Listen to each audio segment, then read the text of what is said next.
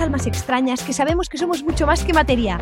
Un espacio donde abriremos la mente a nuevas realidades y conoceremos a otros doctores y doctoras Strange, héroes, que como tú y como yo, un día se atrevieron a pensar distinto, recordando que todos tenemos el poder de transformar nuestra vida cambiando solo como vemos el mundo. Te doy la bienvenida a este multiverso de inspiración donde todo es posible. ¿Empezamos?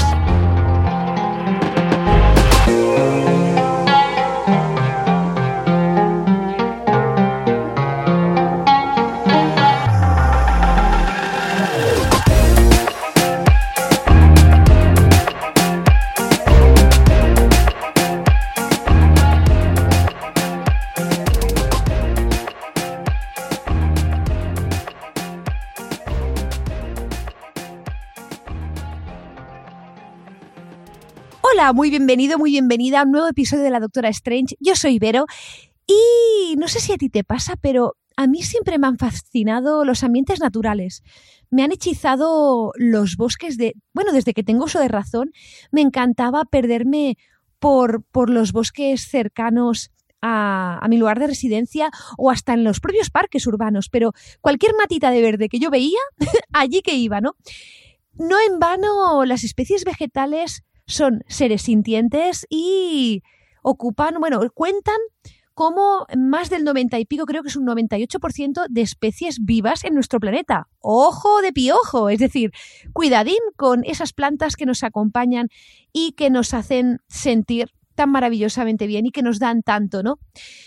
Precisamente de naturaleza, de bosques y de árboles hablaremos hoy con nuestro invitado, que es nada más y nada menos que Jordi Duque. Jordi Duque es conferenciante internacional y consultor de mindfulness y un gran especialista en los baños de bosque. Así que voy a compartir contigo una entrevista súper bonita que, que hicimos entre los dos hablando de naturaleza, de seres vivos y de mucho más.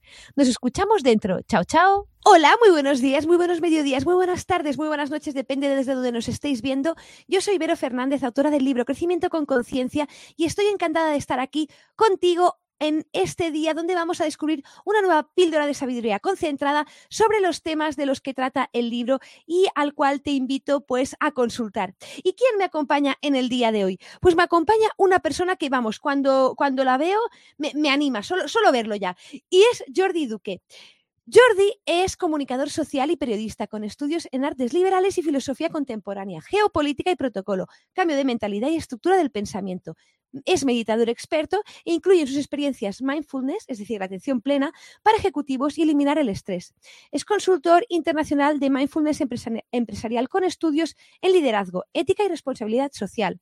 Conferencista nacional e internacional enfocado en el cambio humano profundo, es también escritor y columnista, certificado a nivel internacional como Life Coach por la International Biocoach Society, entre muchas, muchas otras formaciones y experiencia que reúne Jordi. Y con él vamos a hablar sobre cómo conectar con nuestra naturaleza. Dicho esto, hola Jordi, ¿cómo estás? Hola, hola, saludos a todos y qué alegría estar aquí en conexión contigo, Vero. Te saludo desde Estambul, tú estás en España, ¿cierto? En España, en España, en, en, al lado de Madrid. Y es que Estambul es tan bonito, o sea, he estado una vez en mi vida y me fascinó, me fascinó. Realmente es mágico, tú sabes que es una ciudad gigante, cerca de 20 millones de habitantes o más, y tiene una historia extraordinaria, además de unos bosques y una riqueza natural maravillosa. Bueno, eh, por lo poco que sé, y Jordi, tú sabrás mucho más que yo, bueno, es que toda Turquía es preciosa. O sea, me parece un país divino. Istambul es muy mágica, es cierto que es muy grande, pero, pero tiene un encanto que, bueno, que os invitamos a todos a visitar. Parece aquí que estemos haciendo alguien que seamos de la embajada turca, ¿no? Pero, pero de verdad que, que es muy bonito. Bueno, Jordi, eh, dentro de tu experiencia y de tu camino de vida, que es eh, riquísimo, existe, bueno, existen muchas cosas, pero una eh, es la meditación y el mindfulness. ¿Cómo te ha ayudado tanto una cosa como la otra a conectarte contigo mismo y con la naturaleza? Pues Vero, muchas gracias por esta pregunta.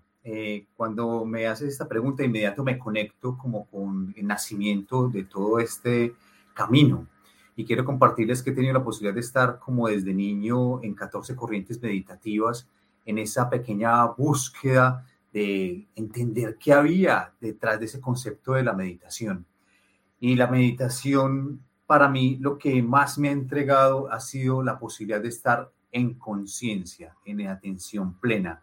He recorrido diferentes caminos de meditación, algunos con algunos con eh, influencias religiosas, eh, con información desde diferentes corrientes, pero el, el, haber llegado hasta el mindfulness, que es esa corriente de alguna manera liderada por John Kabat-Zinn, de la cual nos habla de poner atención plena en todos los actos de nuestra vida en la medida de lo posible, ha sido muy, pero muy poderoso. Entonces, ¿qué me ha entregado la meditación?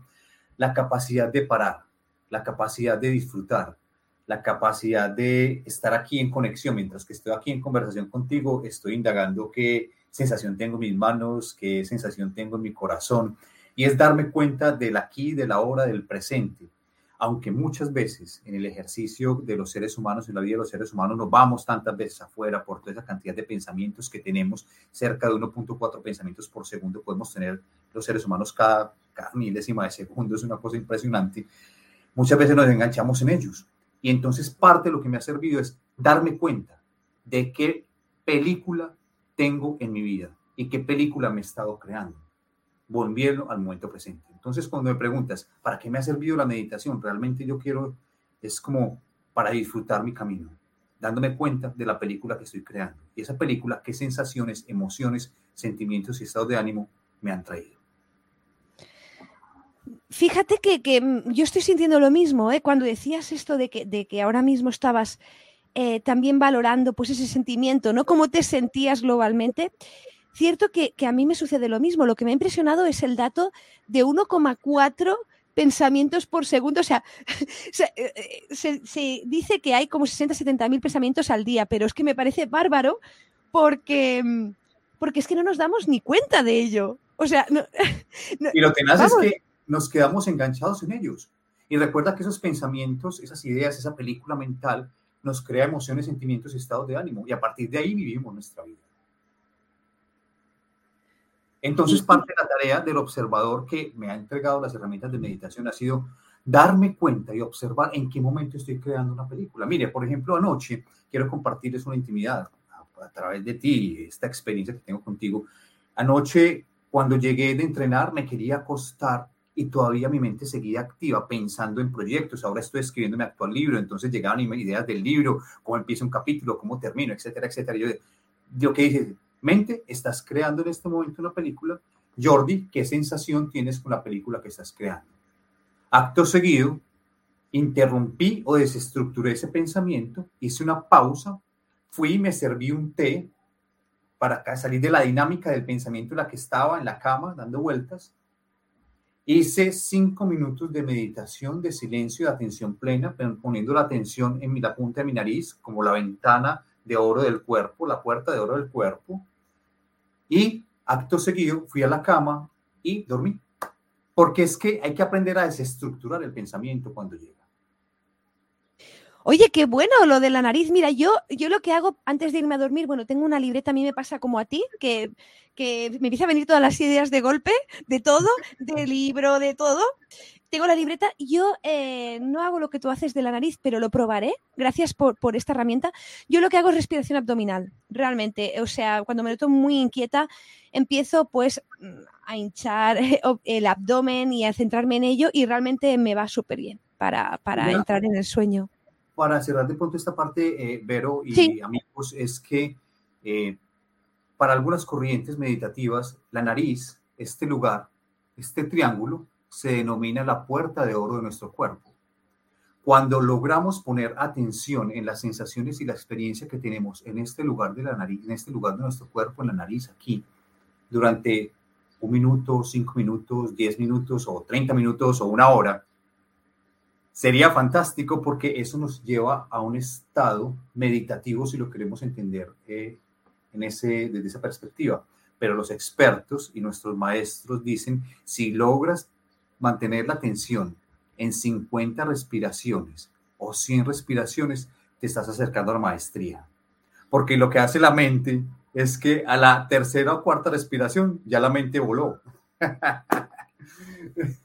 ¿Sabes qué me ha recordado esto? Me ha recordado esto que también se dice de, mm, masticar, es decir, de masticar cada bocado un mínimo de 20 veces. Y no sé vosotros, pero a mí me cuesta. O sea, y eh, hasta, hasta degustar lo que son em, comidas más eh, líquidas como purés. También creo que es una práctica meditativa muy importante y que yo personalmente os digo de corazón, con la intimidad que nos caracteriza en este momento, que yo no lo hago.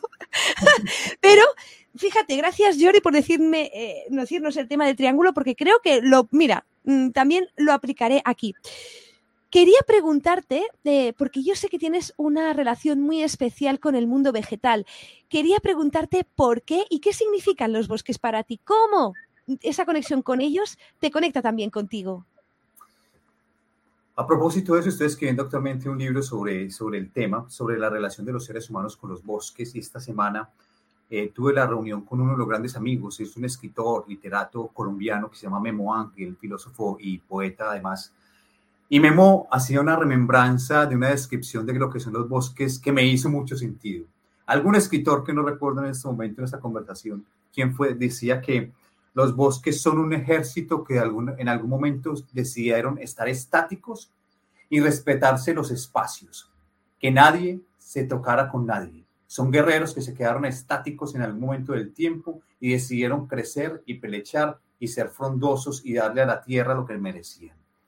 Para mí los bosques son un espacio de libertad. Es la posibilidad de conectarnos con la vida misma.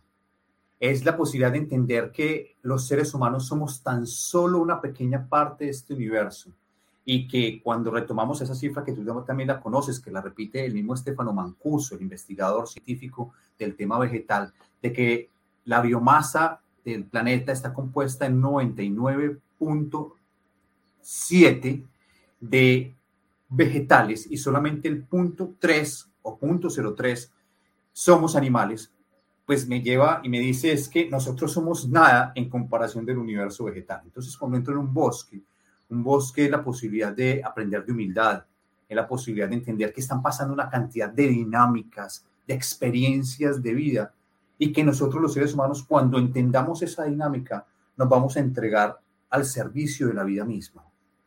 Cuando entro en un bosque me siento pequeño, se va el ego y entro en a fluir con esa experiencia de lo natural.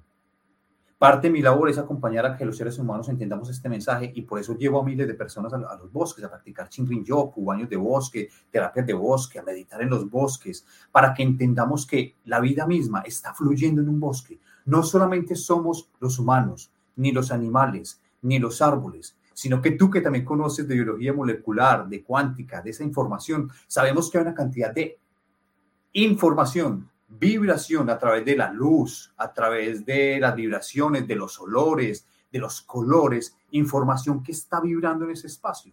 Y que en la medida que entendamos, los bosques son beneficiosos para los seres humanos. Entonces, cuando vamos a un bosque, nuestro sistema nervioso se expande porque inhalamos terpenos que generan reacciones en nuestro cuerpo de expansión de nuestro sistema nervioso, por tanto tranquilidad. Entonces, para mí un bosque es un universo por descubrir. Ahora que estoy escribiendo, eh, hacía un símil de lo que era un bosque para mí. Es como entrar a un castillo de los más lujosos elementos de la vida, solo que están dispuestos naturalmente en un bosque. Ay, qué bonito, es pura poesía lo que has dicho. Y cierto es que este dato de Estefano Mancuso, de, mm, el 99, vamos, es alucinante. Yo cuando lo leí aluciné porque me pareció, em, me pareció muy, muy grande, ¿no? Eh, ese dato, a veces lo que también has comentado, esa sensación de, sentirse pequeño, ¿no? Cuando uno entra en un bosque, eh, creo que también es necesario, ¿no? De sentirla, porque a veces los seres humanos eh, creemos que tenemos el rol central en este planeta y no digo que no sea importante el rol que tenemos, pero nos damos cuenta de que formamos parte de una realidad mucho, mucho más grande eh, y, que, y que las otras especies, sobre todo las vegetales, a lo mejor, a mí es que me fascinan. Yo, yo soy muy amante de, los vegetales, Jordi lo sabe, y no me veis, se lo comentaba antes. Eh, también estoy rodeada de plantas, me, me encantan, me fascinan, hablo con ellas, interactúo con ellas. Cada una para mí tiene su personalidad y por supuesto sus necesidades, ¿no? Pero es curioso porque, claro, al no tener, eh, como el resto de animales, eh, no tener ojos, no tener extremidades, no moverse, hace que a veces eh, no las contemplemos como los seres importantes e imprescindibles que son. Os invito a que abracéis un árbol, ¿no? Eh, ¿Verdad, Jordi? Que vayáis a un bosque, abracéis un árbol, el que más os llame la atención. El que os llame la atención, pequeño o grande, da igual, que lo abracéis y sintáis inspiréis esos terpenos, inspiréis, intercambiéis esa energía, porque al fin y al cabo es un intercambio de energía, ¿no? En formato de moléculas, como los terpenos, y, y en otros formatos más energéticos sutiles, ¿no? Que a veces uno no alcanza a comprobar hasta que no se encuentra en ese lugar. ¿Qué le dirías a las personas que nos ven? ¿Qué, qué sería lo primero que, que les eh, recomiendas, por así decirlo, a las personas que, llevas a un bosque? ¿Qué es lo primero que pueden hacer para sintonizarse con él? Yo quisiera retomar algo que leí en tu libro, Crecimiento con Conciencia, y es acerca de, de qué es la conciencia. Y la conciencia es una vibración. Si lo ponemos en esos términos, tú eres más experta en el tema, pero desde siempre he entendido que la conciencia es una especie como de vibración. Entonces, ¿qué le diría a las personas cuando vamos a entrar al bosque? Disponernos siempre en actitud de humildad, pedirle permiso al bosque, como lo aprendí de los indígenas en Colombia, en Amazonía, en Perú, en otros lugares del mundo, siempre pedir permiso al bosque para poder ingresar al bosque, para poder entrar en el bosque con humildad y buscando no interrumpir los ritmos naturales del bosque. ¿Qué significa esto, Vero? Los seres humanos casi siempre llegamos con basura, haciendo ruido, perturbando el entorno. Entonces, ¿qué hacemos? Espantamos los pájaros, los eh, venados salen corriendo, todo el mundo nos huye, todos los animales y las especies nos huyen, porque llegamos en un alboroto y en una cosa.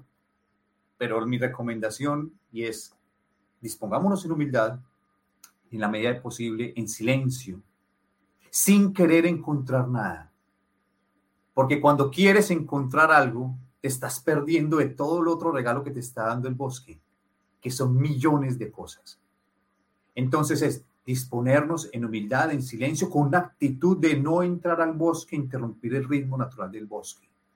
Los mejores avistamientos de animales que hemos tenido en el bosque, aquí inclusive en Turquía, hace poco estuvimos viendo ciervos cerca de nosotros.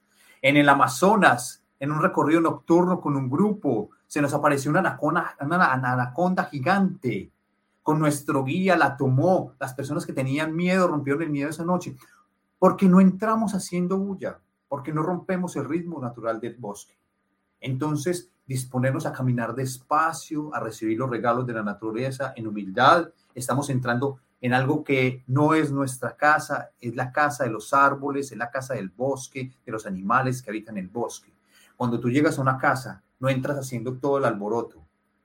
Entras absorbiendo la dinámica, la energía del espacio, respetando. Porque si lo queremos entender, cada árbol es una criatura. Y eso podríamos hablar profundamente. Cada musgo, cada insecto es una criatura que tiene su historia de vida y de por sí requiere respeto. Cuando aprendamos de eso, los seres humanos vamos a a entender eso que es la naturaleza, porque el sentimiento a favor de la naturaleza es la cima de una civilización, de una cultura. En ello, en ello estamos, y como tú muy bien dices, pasa por la reflexión y entender que son seres sintientes.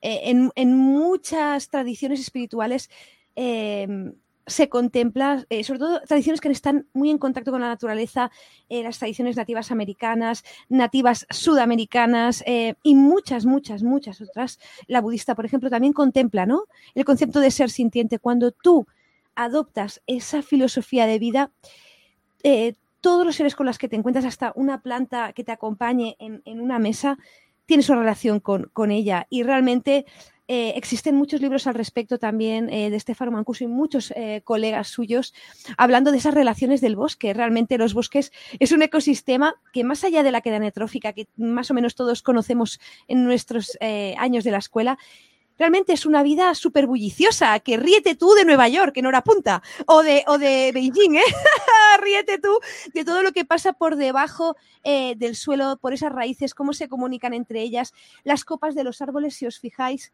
eh, no se llegan a tocar y lo poco que se parecen paisajes neuronales, ¿no? Para mí los bosques son una auténtica maravilla. Ya casi para finalizar, Jordi, te quería preguntar también si las personas que nos están viendo dicen, es que a mí el bosque que me queda lejos, ¿cómo puedo yo em, tener este contacto con la naturaleza en mi día a día? ¿Qué les dirías?